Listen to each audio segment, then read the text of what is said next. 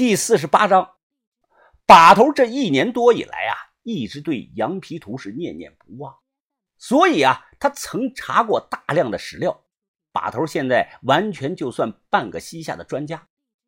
他口中讲的贺成真呐，这个人生活在西夏的早期，原本是汉人，后来啊，当时在大西北地区当节度使的李德明请了他来当官，他自此归顺了党项人。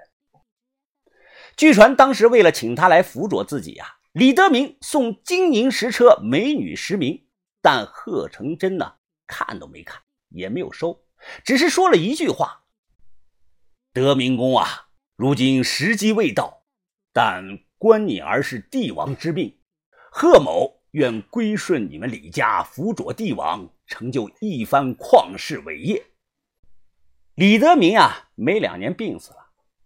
元昊上位，直接称帝，建大白高国，也就是西夏。然后呢，他表面上封贺成真呢为大臣，实际上暗地里称他为帝师。在西夏呀，帝师呢就是国师的称谓，这可不是彪哥那种假帝师，这是真正的帝师，辅佐帝王的老师。有一种流传的说法，我认为是真的。原本贺成真呢。奉命修建西夏皇陵，他晚上看着天上的星星，断言的说道：“西夏只能传七帝，七帝之后啊，北方会出一位世所罕见的勇士，也就是成吉思汗。西夏帝国呀，会亡于这位勇士之手。为了到时的皇陵不被破坏，我就以天上的北斗七星为阵，建造西夏皇陵。”如此可保皇陵百世无忧，所以啊，贺成真就开始建了。元昊呢，他不知道此事。过了一段时间呢，他突然决定啊，把自己死了的老爹和爷爷啊迁到皇陵，追封为太祖和太宗。这样一来呀，皇陵区便由原来的定好的七座变成了九座，破坏了贺成真设计的北斗七星的阵眼。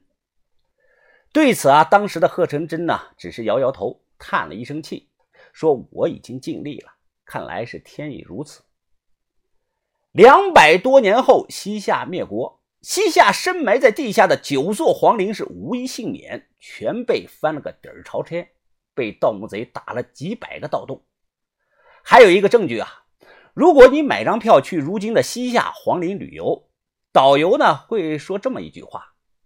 根据专家研究和无人机航拍显示啊，二号陵和九号陵啊正对着天上的北斗七星，构成了一条北斗七星的线。如果这是真的，贺成真就是一位能预言百年身后事的牛人呐。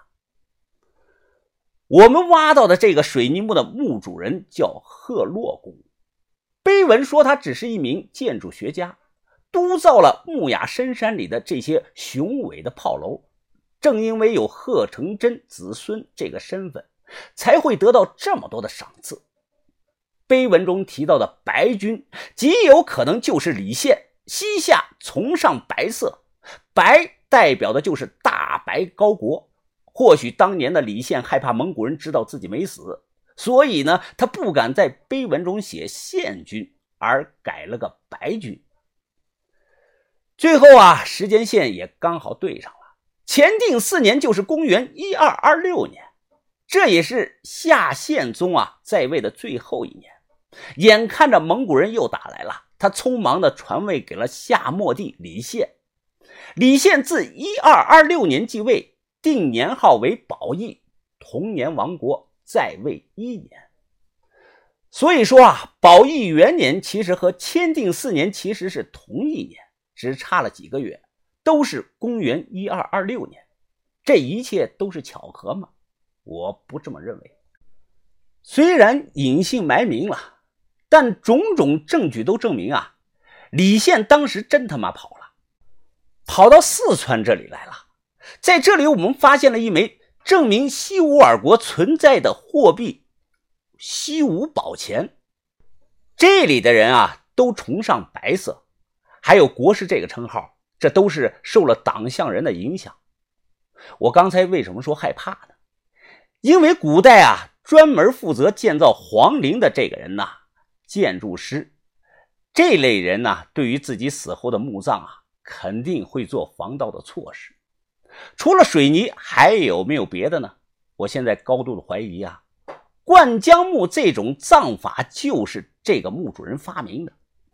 我心里分析着想着，目前来看，击杀和击石应该没有了，可能还会有什么呢？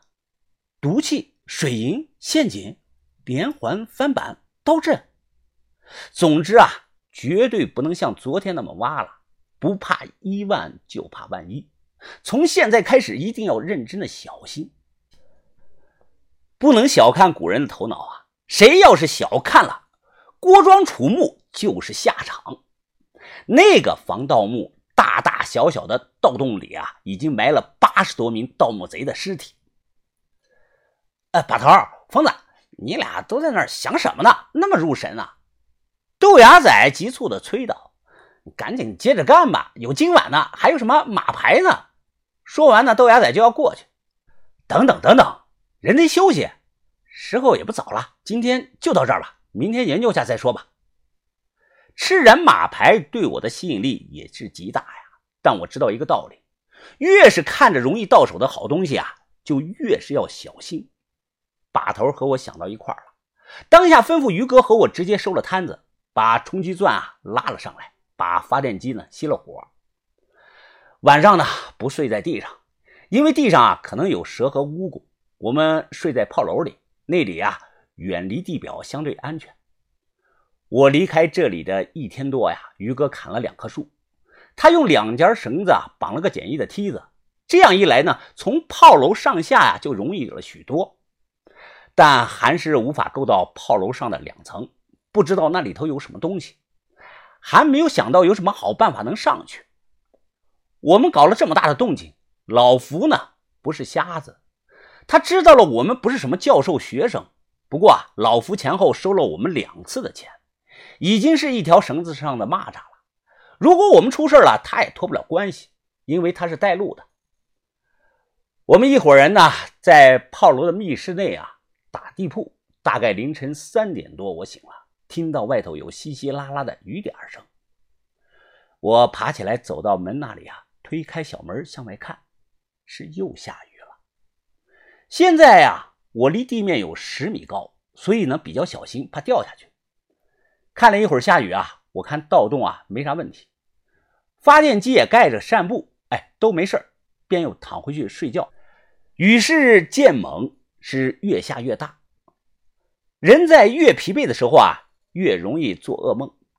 我在梦中啊，梦到了炮楼上有很多的小蛇，这些小蛇像下雨一样铺天盖地的往下掉，然后啊，这些小蛇掉在地上互相纠缠着，逐渐拱起，形成了一个蛇人。这个蛇组成的人，他有手有脚，眼睛血红，他站在炮楼上啊，慢慢的抬起了右手，指向了我们。像是要赶我们走，我猛地从梦中惊醒，后背大汗淋漓，发现啊，才过去了一个多小时，现在是半夜四点多。福叔，福叔啊，你站在那儿干什么？黑暗中，我看到老福啊推开了一点门，他半弯着腰，正透过门缝，眼睛一眨不眨地盯着外面看。